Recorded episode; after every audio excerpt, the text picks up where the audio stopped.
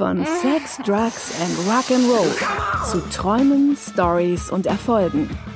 Von gestern, heute und morgen. Erzählt von Menschen vor, hinter und auf der Bühne. The Red Cat Agency präsentiert Inside the Music Business. Ich bin on the inside, you're on the outside. Und hier ist Thorsten Kirmes. Freunde der guten Unterhaltung, liebe Mitreisende, willkommen zur ersten Ausgabe von Inside the Music Business. Heute mit einem besonderen Gast. Ähm, die Vorstellung findet üblicherweise nicht statt, aber da wir heute quasi das erste Mal gemeinsam haben, ähm, ja, äh, freue ich mich und ihr merkt, dass ich bin ein bisschen aufgeregt, aber ey, wer wäre das nicht? Ähm, ja, geht einfach schon los, denn heute erfahren wir, was ein Theologiestudent aus Iserlohn nach Tübingen verschlägt, wie man in Stuttgart auf der Straße singende Kochkünstler zu Stars macht, warum man beim Rasieren singt und was in einem Gin-Tagebuch nicht fehlen darf. Erfahren wir von einem Zigarrenkonnoisseur und Weinkenner, ein Feuerwerk der guten Laune und der einzige mir bekannte Manager, der sein Konterfei auf einem Panini-Bild der WM 2018 sein eigen nennen darf. Meine Damen und Herren, begrüßen Sie mit mir den wunderbaren, einzigartigen Ralf Schröter. Ich fühle mich geehrt und wir erfahren vielleicht noch einiges über Daniel Düsentrieb heute zusätzlich. Ist das so? Ja, vielleicht. Warum Daniel Düsentrieb? Ähm, Daniel Düsentrieb ist ein Erfinder und das sollte ein Manager nicht sein, meiner Meinung nach. Ich verstehe. Damit die Kollegen dich kennenlernen, gibt es bei uns drei Fragen, die es gilt zu beantworten am Anfang. Ganz einfach. Wer bist du? Was machst du? Was macht dich cool? Wer ich bin, frage ich mich jeden Tag. Leider schon etwas zu alt. Die zweite Frage habe ich vergessen. Soll ich wiederholen? Ja, bitte. Wer bist du? Ja. Was machst du? Was macht dich cool? Also wer ich bin, würde ich äh, selber gerne wissen. Manchmal meine ich es zu wissen, ähm, aber meistens merke ich dann einfach nur viel zu alt. Ähm, was mache ich? Ich sitze hier wunderschön gemütlich, ohne Alkohol und erzähle über das Musikbusiness, eigentlich völlig unüblich. Und ähm, cool macht mich, glaube ich, äh, meine Frau.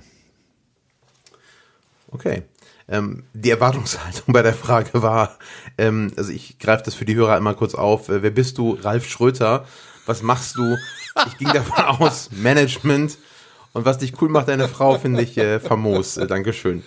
Ähm, und um dich ein wenig intensiver kennenzulernen, haben wir ähm, unsere 15 5 Fragen.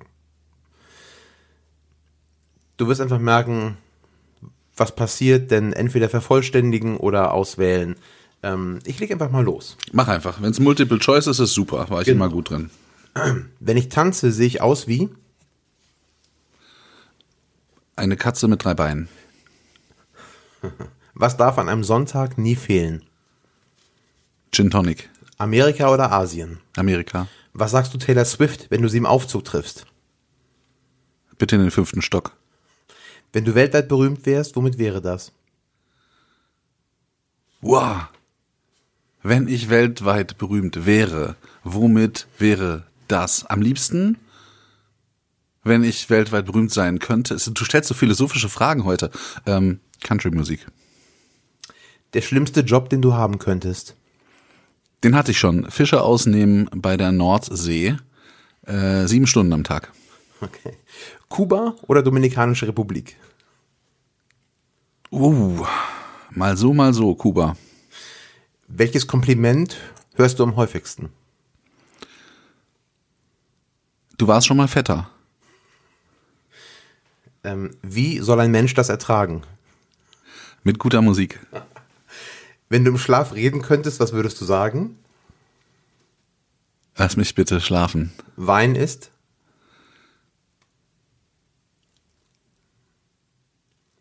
Immer die erste Wahl, danach wird entschieden, was man dann isst.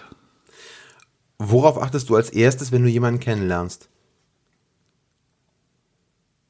Auf ein offenes Lächeln und einen fröhlichen Blick, ein munteres Herz. Nein, ich gucke eigentlich immer rein, wo alle zuerst gucken. Nein, schneid das raus. Ähm, ich auf ein, ein fröhliches Lächeln, auf ein offenes Hallo. Bei den Backstreet Boys wärst du? Louis Perlman. Was hast du als letztes gekauft? Ein Feuerzeug. Gute Manager sind? Wie guter Wein, die werden mit dem Alter immer besser. Wunderbar. Ja, ein kleiner Einblick. Äh, spannend. Vielen Dank. Gerne. Du schneidest das ja alles raus, ne? Ja, mal, mal sehen. ähm, du hast 1999 als Redaktionsleiter den zweiten Platz beim Kurhessischen Medienpreis belegt. Oh mein Gott, du bist ein Stalker. Wie hast du das denn rausgekriegt? Das habe ich nirgendwo erzählt. Es gibt dieses Internet, das ist relativ Ja, modern. Gab es das 99 schon? Egal, sei es drum, ja, wahrscheinlich. Wenn du jetzt zum Telefon greifen könntest und dich selbst am Tag der Verleihung anrufen könntest, was würdest du dir selbst für die Zukunft raten? Ich würde sagen, bleib neugierig, mach das genauso weiter. Guck, dass du vielleicht ein bisschen seriösere Beiträge machst und nicht nur so äh, Quatschkram. Ähm, aber ähm, bleib neugierig und äh, bleib immer kritisch bei allen Themen. Nun bist du ja nicht beim Funk geblieben, also gibt es vielleicht andere Ratschläge, die du dir, die du dir gegeben hättest, also wenn du jetzt heute hier sitzt und auf dein Leben zurückguckst? Ah, okay. Boah, ähm, nee, ich war eigentlich, ich hätte eigentlich gesagt, äh, bleib, bleib neugierig. Weil für mich ist das äh, das Interessante und ähm, bleib neugierig heißt ja auch, guck immer, dass du dich veränderst, guck, was mit deinem eigenen Leben ist, mit deinem Beruf ist, betrachte deine Künstler so. Ich finde, das ist eigentlich das Motto, äh, bleib neugierig. Bleib offen vor allen Dingen. 1999 bis heute, das sind 20 Jahre. Das sind 50 Kilo mehr. Okay, wenn wir in Zeit rechnen, sind es 50 Kilo mehr, okay. Ähm, erzähl doch einfach mal, wie dein Weg war. Also nimm uns mit auf deine persönliche Reise durch die Musiklandschaft, äh, gerne ausführlich, wir sind alle sehr gespannt. Also, das fing eigentlich an viel früher. Das fing 1975 an. Ich war vier Jahre alt, mein Vater hatte eine Band und ähm, ich wollte immer mitmachen. Ich war aber vier Jahre alt und ich war unglaublich stolz, dass ich schon ein Kabel tragen konnte. Und ich durfte in diversen Städten, in diversen Bundesländern, Land auf, Land ab, Kabel tragen. Das weiß ich noch. Interessanterweise erinnere ich mich daran. Und ich erinnere mich an einen äh, Tag, wo ich in einem Tonstudio war. Und äh, da lag, bin ich unter dem Mischpult eingeschlafen. Da war ich vielleicht fünf oder sechs. Und äh, das war irgendwie, fühlte sich nach zu Hause an. Also alles mit Musik und mit unterwegs sein. Und das habe ich mitgenommen, ähm, habe dann selber auch Musik gemacht. Du hast wahrscheinlich nicht recherchiert, weil das war wirklich vor dem Internet, dass wir mal bei SWF 3 ähm, den zweiten Platz bei den Rookies belegt haben. Den dritten Platz bei den Rookies, das war Nachwuchswettbewerb mit meiner Band. Äh, auf dem ersten Platz war Lemon Tree. Auf dem zweiten Platz war Frank Pilsel, der Produzent von Philipp Porzell, mit seiner Band, den ich damals noch nicht kannte. Und wir haben den dritten Platz gemacht. Das war irgendwie 1000 Euro und nicht erfolgreich sein. Ähm, hab dann viel Musik gemacht und ähm, wollte aber eigentlich immer schon ähm, Theologie studieren. Ich komme aus einer sehr gläubigen, religiösen Familie, aber nicht so, ähm, das war jetzt keine gesetzliche, fundamentalistische Sache, sondern ich bin immer sehr fröhlich daran. Für mich war Glauben immer was Tolles. Da gibt's einen Gott, der hat mich lieb, super, finde ich geil, will ich jedem erzählen. Bin auf Freizeiten gefahren mit dem CVM und war so ein, ähm, hatte so eine Haltung, ich dachte, hey, wenn ich Pfarrer werde, genau, meine Tante war Diakonisse, das ist so eine evangelische Nonne, mein Onkel war in Missionar in Afrika für den CVM, also, hey, die ganze Welt war, lass uns die, lass uns die Welt besser machen. Und ähm, dann ähm, habe ich gedacht, ja, wenn ich Pfarrer werde, dann kann ich ja immer Freizeiten machen. Wir fahren nach Schweden und, und machen die Welt besser. Ich habe dann ähm, auch parallel immer Musik gemacht, Theologie studiert und dann im Studium gemerkt, dass das ähm, dass Kirche und Glaube nicht immer unbedingt das ist, was ich, ich den Glauben so erlebt habe und dass die Institution nicht unbedingt das ist, was ich, ähm, was ich so gedacht habe, dass es das ist. Ähm, eigentlich ganz positiv. Ne? Viele Leute sind immer negativ mit Kirche in Verbindung gekommen. Das war bei mir erst mit mit dem Theologiestudium. Und ähm, dann habe ich gemerkt, nee, das ist nichts für mich. Die ganze Verwaltungskram und sonst was und sich mit Behörden rumschlagen und Schweden werde ich wahrscheinlich nie wiedersehen, wenn ich den Job mache. Und dann, ähm, dann war es auch so, dass in meinem Leben ähm, einiges äh, nicht so ganz äh, rund lief. Ich bin dann aus äh, wegen unmoralischem Lebenswandel aus dem Theologiestudentenhaus rausgeschmissen worden. Und dann zum Manager übergewechselt. Und nee, und äh, dann wusste ich nicht, was ich tun sollte, weil ähm, wenn du so quasi kurz vorm Examen bist und ähm, dann und dann meinte äh, mein Manager, den ich damals hatte, mein Musikmanager von meiner Band, Ralf, also okay, ich manage dich zwar, aber ob das mit deiner musikalischen Karriere so toll wird noch in Zukunft, ob du darauf setzen kannst, äh, du kannst gut labern, geh doch mal zum Radio. Und das Gleiche hat mir ein Produzent gesagt, den ich kennengelernt hatte, Udo Rinklin. Wir hatten eine Show gespielt und der war da und ich dachte, wow, jetzt ist der da, jetzt ist meine Chance, jetzt werde ich berühmt. Und am Ende sagte er zu mir, Ralf, dein Outfit geht gar nicht, deine Stimme ist okay, deine Melodien sind mittel, deine Texte sind super, aber das Beste sind deine Ansagen. Ich habe immer darauf gewartet, dass du aufhörst zu singen und mir was erzählst. ähm, geh doch zum Radio. Dann habe ich gesagt, ey, schon der zweite. Ja, dann habe ich ein Praktikum beim Radio gemacht und dann ging es eigentlich ganz fix. Nach sechs Wochen habe ich ein Volontariat angeboten bekommen. Das wurde auf anderthalb Jahre verkürzt. Ich gewann diesen zweiten Platz beim Kurhessischen Medienpreis. und äh, mein erster Radiobeitrag, den ich gemacht habe, war über die Kelly Family. Wow. Und ähm, also hatte auch immer mit Musik irgendwie zu tun und äh, dann war ich nach anderthalb Jahren ähm, Chefredakteur und äh, Rundfunkbeauftragter der Evangelischen Kirche in Hessen, habe für Hitradio FFH moderiert. Radio war also immer mein Ding, fand ich super. Und während ich da diese Sendung gemacht habe, die sonntags morgens war, also die Sonntagsmorgenshow mit guten Zuhörerzahlen allerdings, kamen auch immer wieder Musiker zu mir, Kevin Max, Grammy-Gewinner, alle möglichen und ähm, die haben mir immer erzählt, wie schlecht es ihnen geht. Immer wenn die Musik lief, haben sie mir erzählt, wie blöd ihre Manager sind. Ja, gibt's doch gar nicht. Ich, au. Und dann kam irgendwie die vierte, die mir sagte, ah ja, und, und alles so blöd und die Leute wollen mich immer betrügen und, und die Manager haben gesagt, also ganz ehrlich, ich habe es zwar noch nie gemacht, aber wenn du Bock hast, bin ich ab heute dein Manager. Und dann hat die gesagt, ja, okay, alles klar, machen wir. Ja, und seit dem Tag war ich Manager. Ich hatte keinen Plan, außer das, was ich für mich schon gemacht habe, eben, oder einen gesunden Menschenverstand eben. Und ähm, habe dann, ähm, hab dann angefangen, ein bisschen zu managen. Dann habe ich das Angebot bekommen von Thomas Stein, ein Musiklabel zu leiten äh, bei BMG, J-Star Records. Und äh, war drei Jahre Geschäftsführer.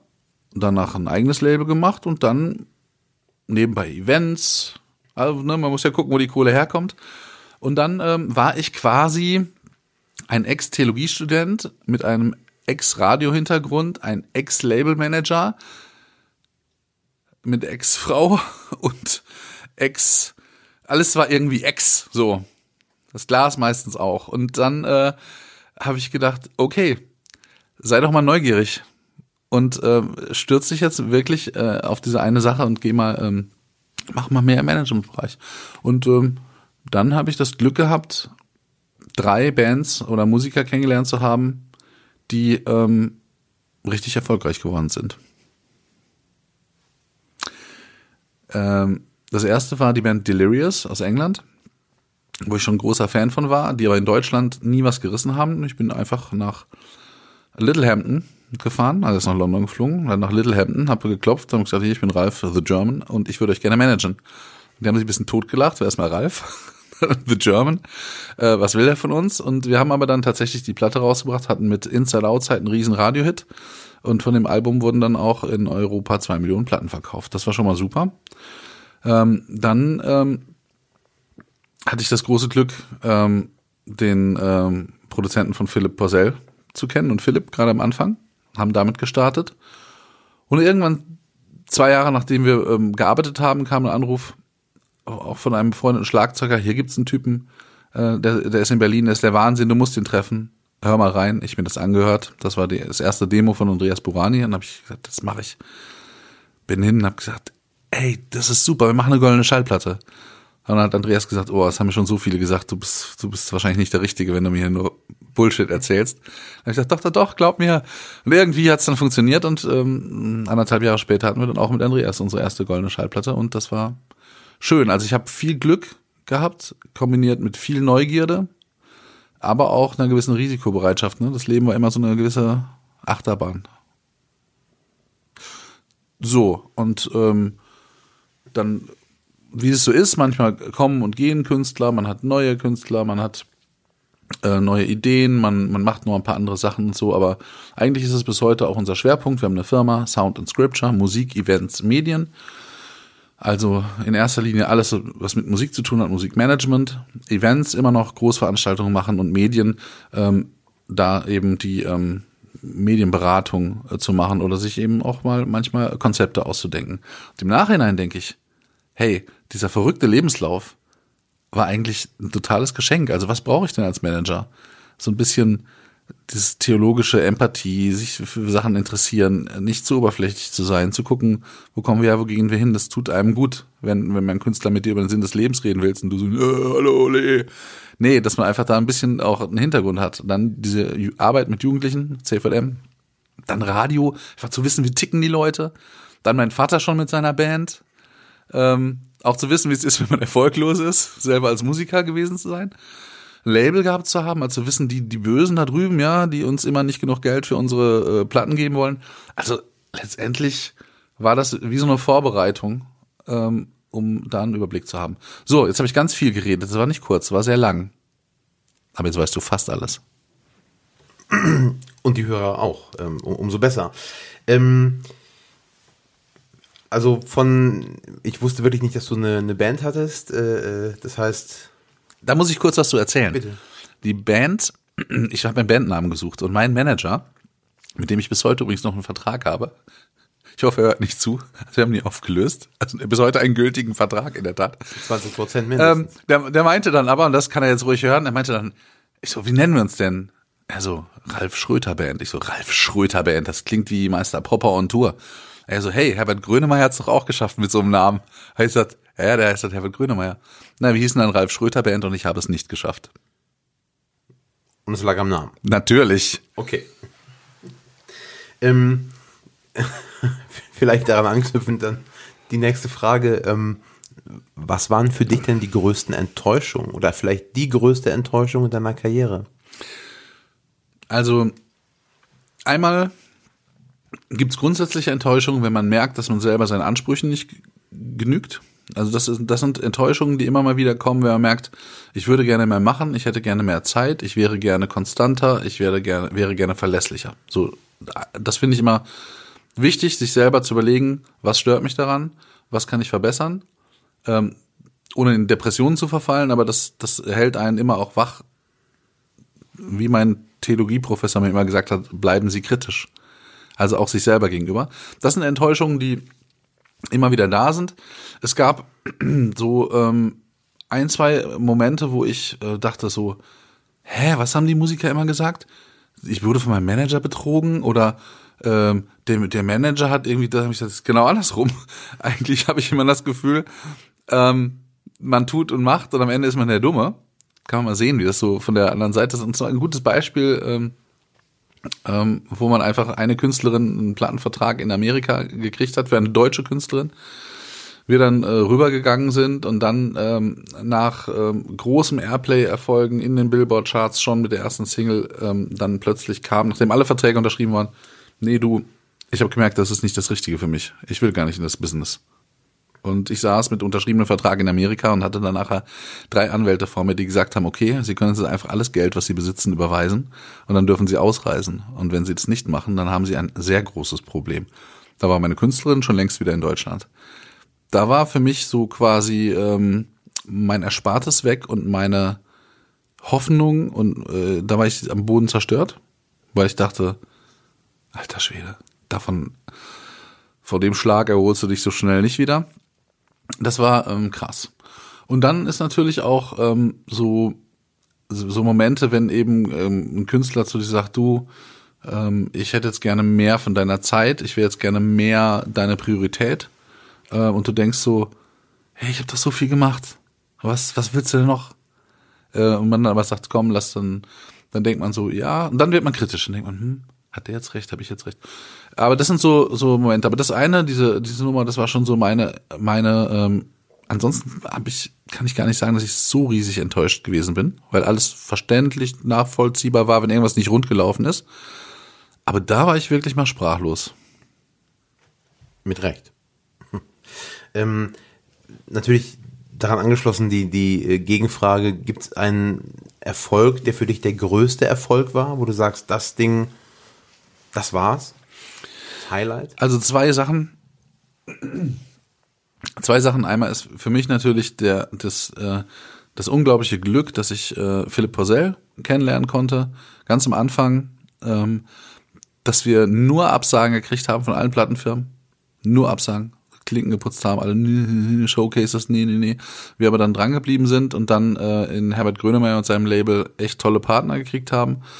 Und es dann eigentlich jetzt mit, ähm, wir haben jetzt, glaube ich, dieses Jahr ist jetzt, also ist eine Million Platten weg, also ist es, äh, das ist eine, das ist für mich einfach das, wo ich denke, ist super. Und wo man jetzt seit zehn Jahren oder elf Jahre Zusammenarbeitsjubiläum jetzt äh, dran ist, das ist so eine Geschichte von, ähm, das ist eigentlich wie so ein, wie so vom Tellerwäscher zum Plattenmillionär, zumindest von den Tonträgereinheiten, ähm, dass man sagen kann, super, super, super. Und das ähm, Zweite, was mich sehr gefreut hat, war bei der Band Delirious, dass wir so als Deutsche äh, haben wir gesagt, erstmal, wir, wir machen mit dem Udo Rinklin, dem Produzenten, den Radiosingle-Mix nochmal neu. Die so, äh, wer ist denn das?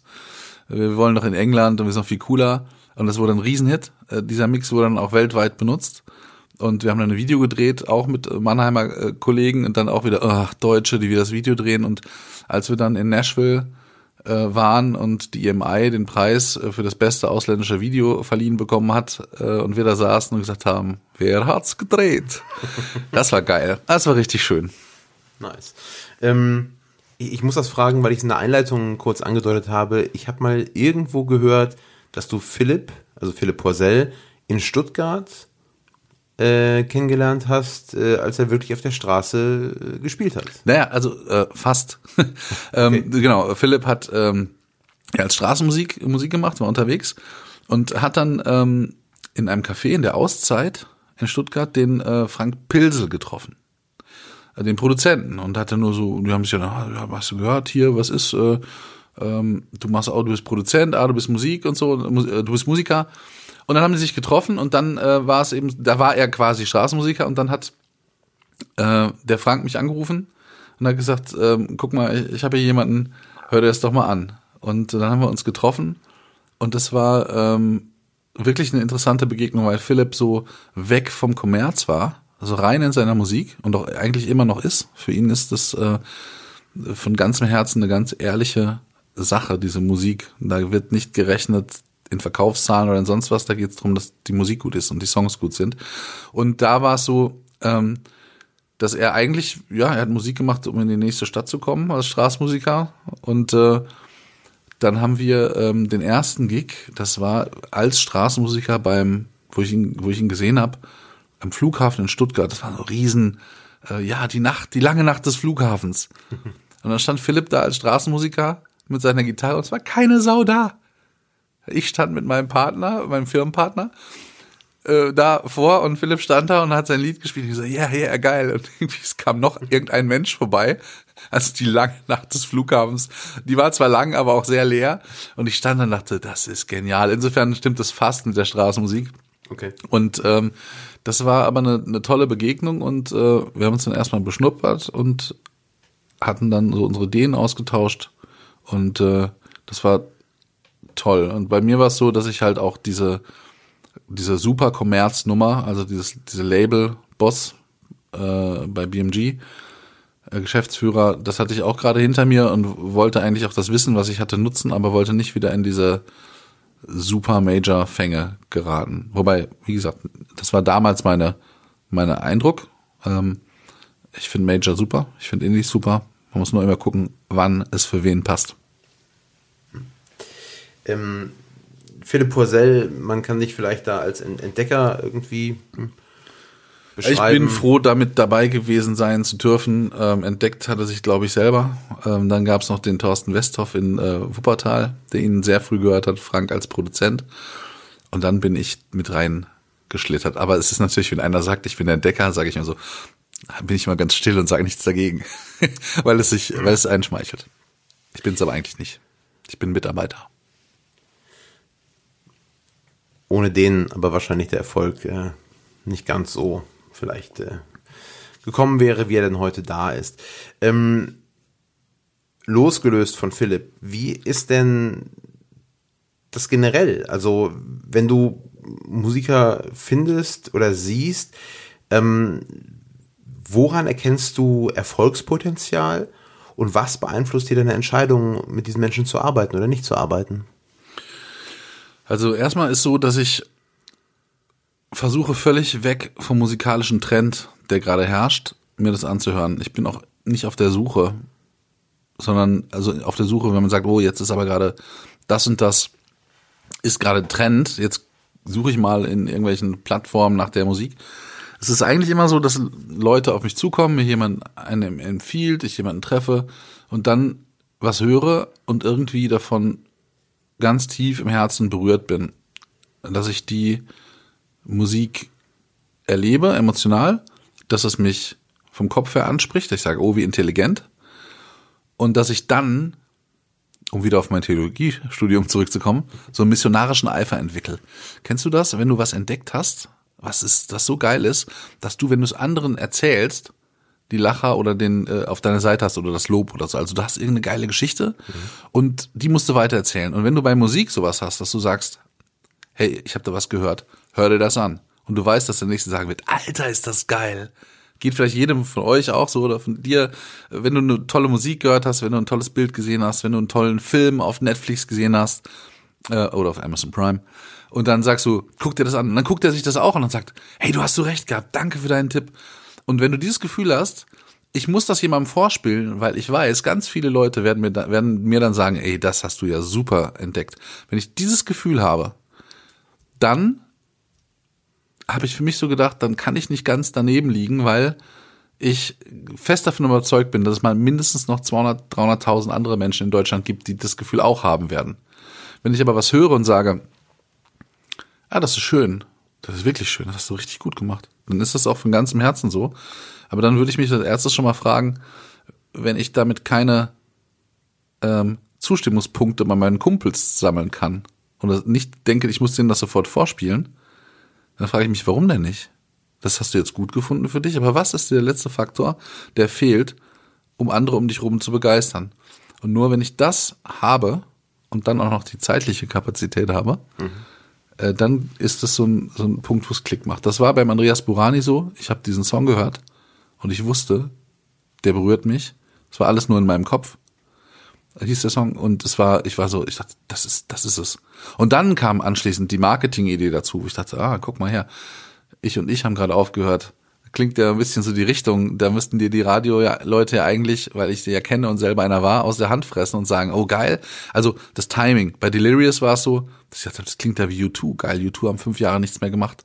Jetzt das reinschießen, jeder denkt, er hört U2 äh, das ist super, das braucht die Welt gerade. Also das kam mir immer als zweites erst, dass ich dann gedacht mhm. habe, okay, marketingtechnisch passt es auch gut rein. Bei Philipp war es so, dass ich erstmal die Musik gehört habe, die mir das Herz rausgerissen hat. Und ich dachte, das ist der Wahnsinn. Da musste ich das jedem vorspielen.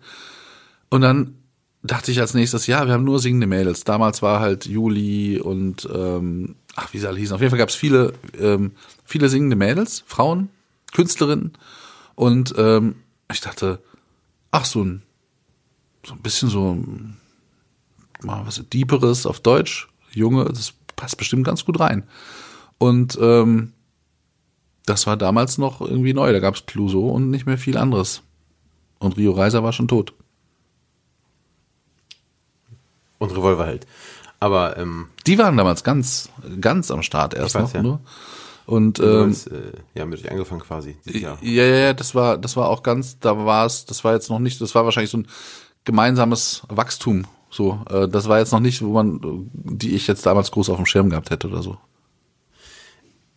Bedeutet aber jetzt was genau für einen Musiker oder, oder jungen Künstler, ambitionierte Künstler, auf was sollten die sich fokussieren, damit es bei dir Klick macht?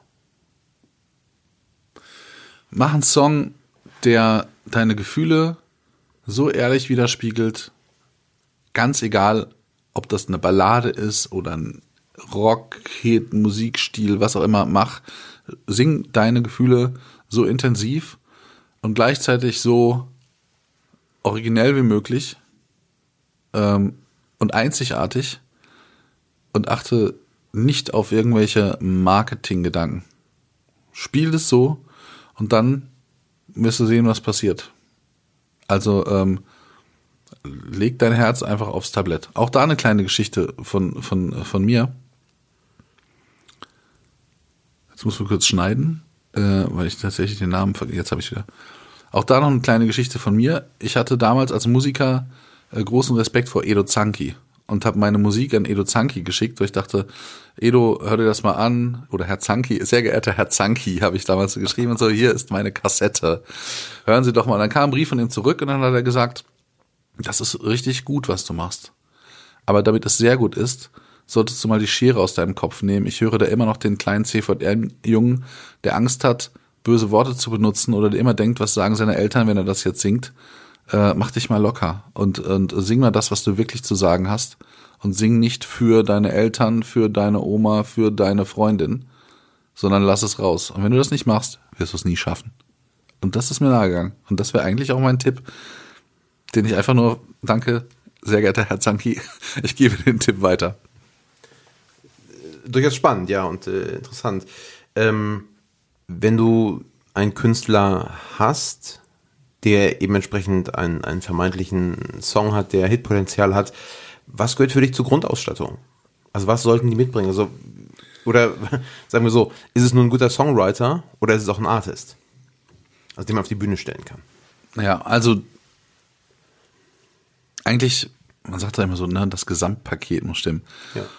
Also das Wichtige ist, dass es jemand ist, den ich auf der Bühne, dem ich gerne beim, beim Singen zuschaue. Der mir glaubhaft das live rüberbringt, was er auch textet. Da geht es nicht um Style oder Look, Haarfarbe, Aussehen, hübsch hässlich. Da geht es einfach um Authentizität. Oh, das war jetzt ungeschnitten beim ersten Mal. Nice. Und ähm, das ist wichtig, dass ich zuhören möchte, in den Bann gezogen werde. Und das ähm, kommt mit der Zeit oft manchmal erst, muss man auch ein bisschen lernen. Das hat man nicht unbedingt von Anfang an, ähm, aber das ähm, kommt.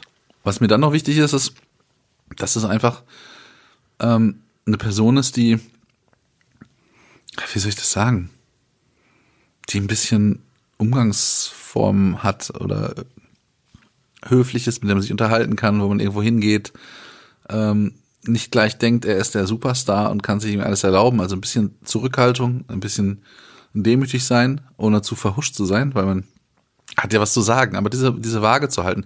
Also selbst wenn du denkst, du bist der geilste Typ auf der Welt, dass du trotzdem sagst, wenn du irgendwo zu Gast bist, hallo, Dankeschön, soll ich die Schuhe ausziehen?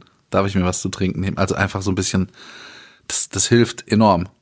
Und äh, wenn das am Anfang schon nicht da ist, dann habe ich eigentlich schon oft gar keine Lust mehr, weil ich denke, warum soll ich meine Zeit um mein Leben, was ich auch zu Hause bei meiner Familie verbringen könnte, da bin ich sehr, sehr gerne, äh, warum soll ich das ähm, mit jemandem verbringen, der mich fürchterlich stresst und der mit meiner Lebenswirklichkeit eigentlich gar nicht äh, zusammenpasst. Also gibt es so ein paar Beispiele im Hip-Hop-Bereich oder so, wo ich sage, oh, das wäre jetzt echt ein bisschen schwierig oder ähm, ich hatte mal einen Künstler, ähm, wo dann einfach, wo ich einfach gesagt habe, ich, ich war so ein Außenseiter, weil ich einfach nicht mitgekifft habe, ähm, dass ich irgendwie dachte, ich ich bin, ich bin irgendwie noch der Einzige, der klar im Kopf ist und deshalb gelte ich als der Idiot.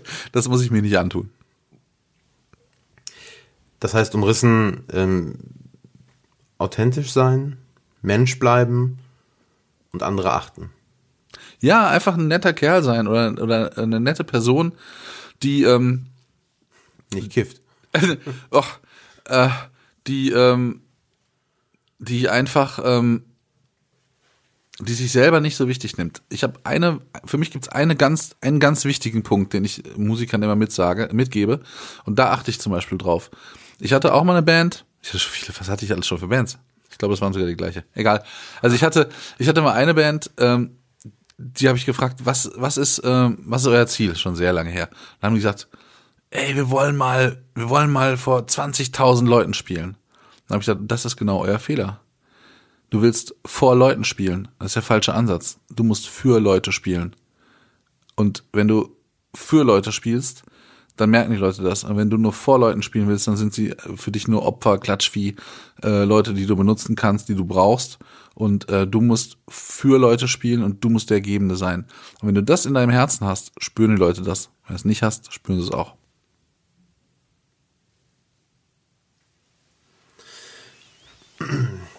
Ja, ähm, weise Worte, also auch, auch sehr bewegend, wie ich finde. Ähm, nun hast du von dem Kollegen Porcel, Andreas Borani, Delirious, das sind ja nun Namen, die äh, dem einen oder anderen bereits äh, untergekommen sind. Du bist seit über 20 Jahren in dieser Branche und die gesamte Musikindustrie liegt in einer großen, im, im großen Wandel, lebt ein Wandel, ich glaube eher eine Revolution. Wo siehst du die Branche in fünf Jahren? Also was sind die Veränderungen? Was glaubst du, was passiert?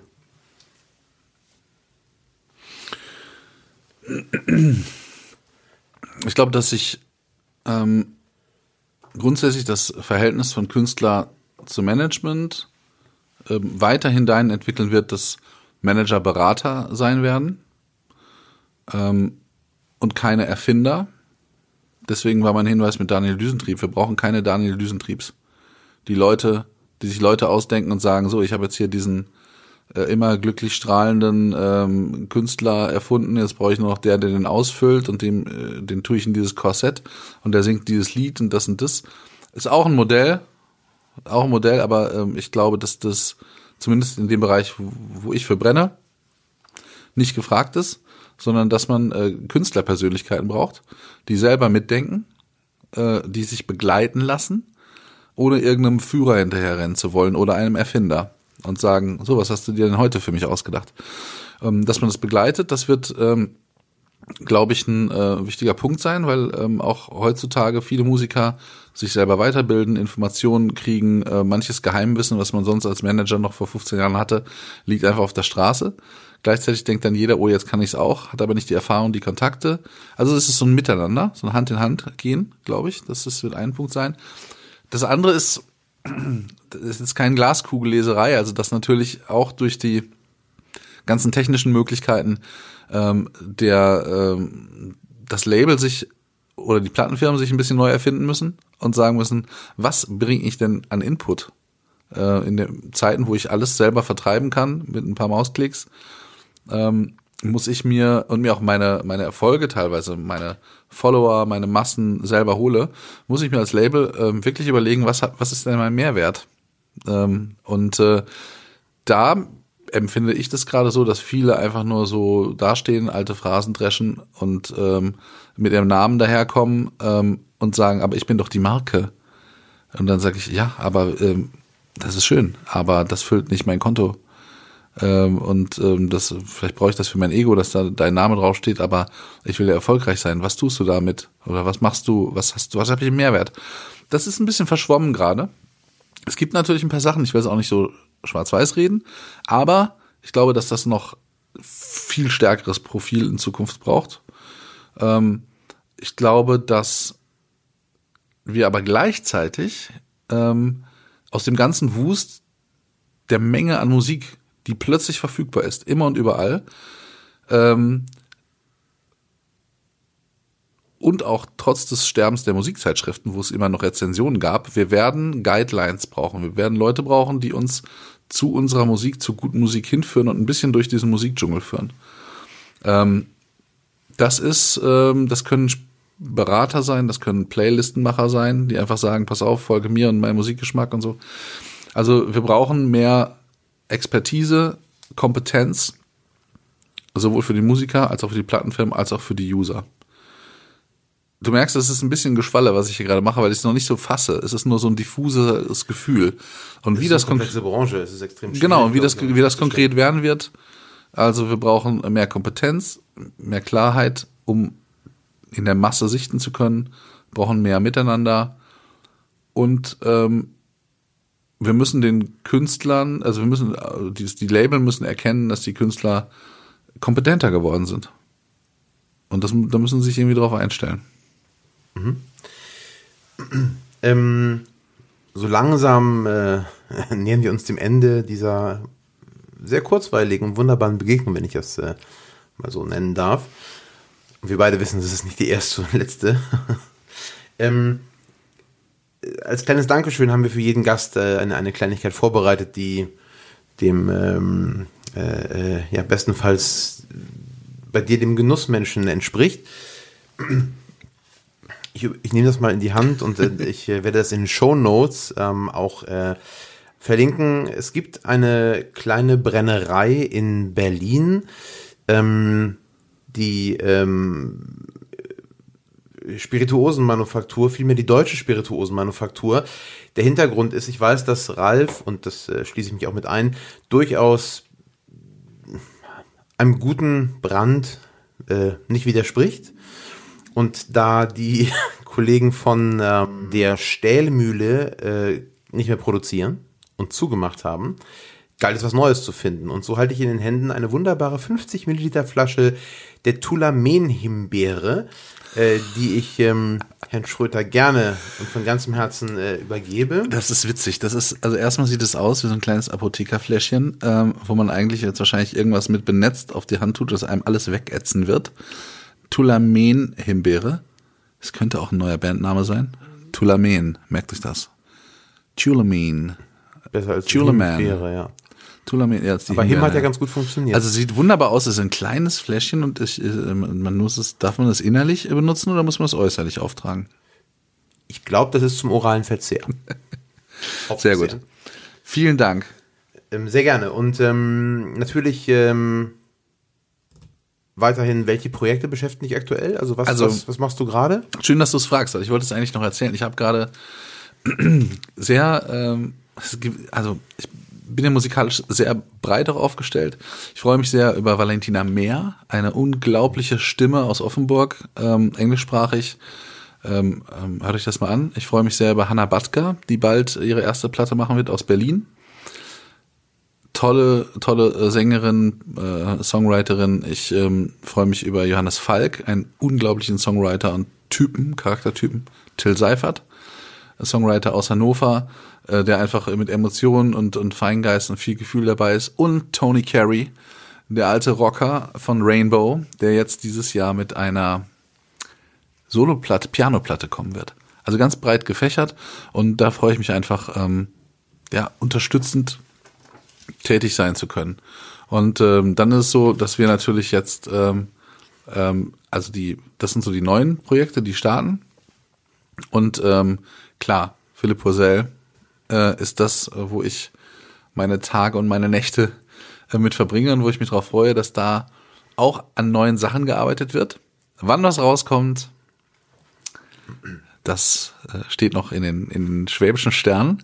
äh, aber es ist einfach eine äh, weiterhin für mich eine, eine riesen Glücksgeschichte, an was arbeiten zu dürfen, wo ich jeden Song abfeier selber und sag, hey, du sprichst mir aus der Seele, ähm, da lohnt es sich mit auf Fahrt zu gehen. Dann freue ich mich noch auf viele spannende Ereignisse. Hervorragend. Ähm, wo finden wir dich im Netz? Also bist du bei LinkedIn, Xing oder Ich bin bei Instagram. Folgt mir bei Instagram. Ralf. Punkt, Punkt ausgeschrieben. Schröter.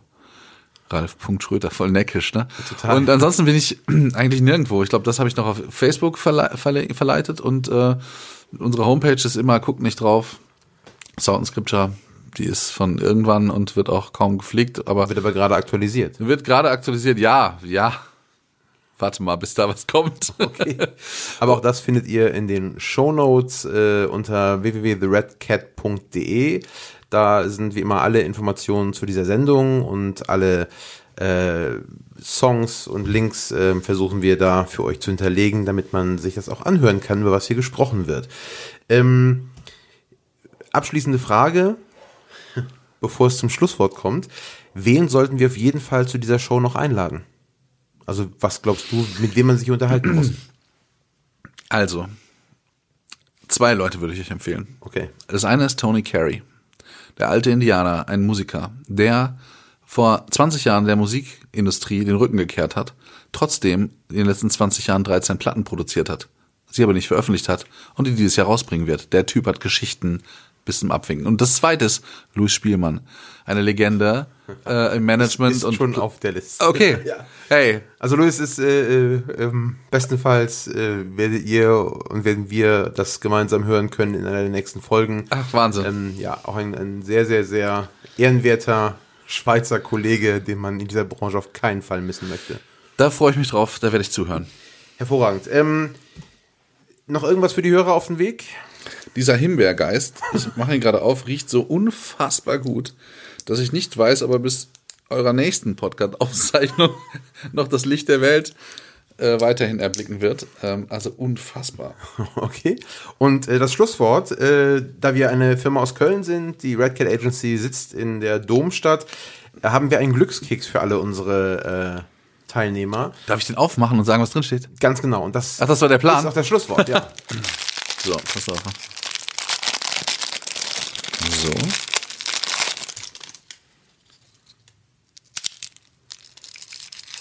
Ihr hört die Weisheit des Tages. Äh, das ist auf Kölsch. Genau. Moment, Kölner Firma. Moment das ist auf Kölsch. Das Kölsche Grundgesetz, Paragraph 6. Hm. Hat das was mit Jesus zu tun, weil ich Theologie studiert habe? Nein. Haben wir immer also jemand? Was das heißt? Haben wir immer so jemand? Hat nichts mit Jesus zu tun, okay. Haben wir immer also jemand? Genau. Also ich sagt mir gar nichts, aber weißt vielleicht ist auch die Weisheit darin, dass ich noch ergründen muss. Sei neugierig und bleibe offen. Ja, was äh, diese wunderbare äh, Folge abschließt, äh, die Übersetzung zu Haben wir immer so jemand, findet ihr auch in den Ah, jetzt verstehe ich's. Haben wir immer so gemacht. Ja. Das ist total falsch. Leute, das ist total falsch. Macht's anders. Macht's immer irgendwie anders. Mein Tipp. Aber oder auch nicht. Beim Bierbrauen ist genau. der Kölner da, glaube ich, doch sehr treu. Äh, nein, nochmal vielen Dank fürs Zuhören. Ich will den Das Kölner war- nicht widersprechen. Das war die erste Folge. Vielen, vielen Dank, Ralf Schröter. Ähm, den Kollegen findet ihr auf Instagram, im Netz und äh, hinter den Bühnen dieser Welt. Und wir hören uns dann bei der nächsten Folge. Vielen Dank fürs Zuhören und tschüss. Ich danke euch. Tschüss. Vielen Dank fürs Zuhören.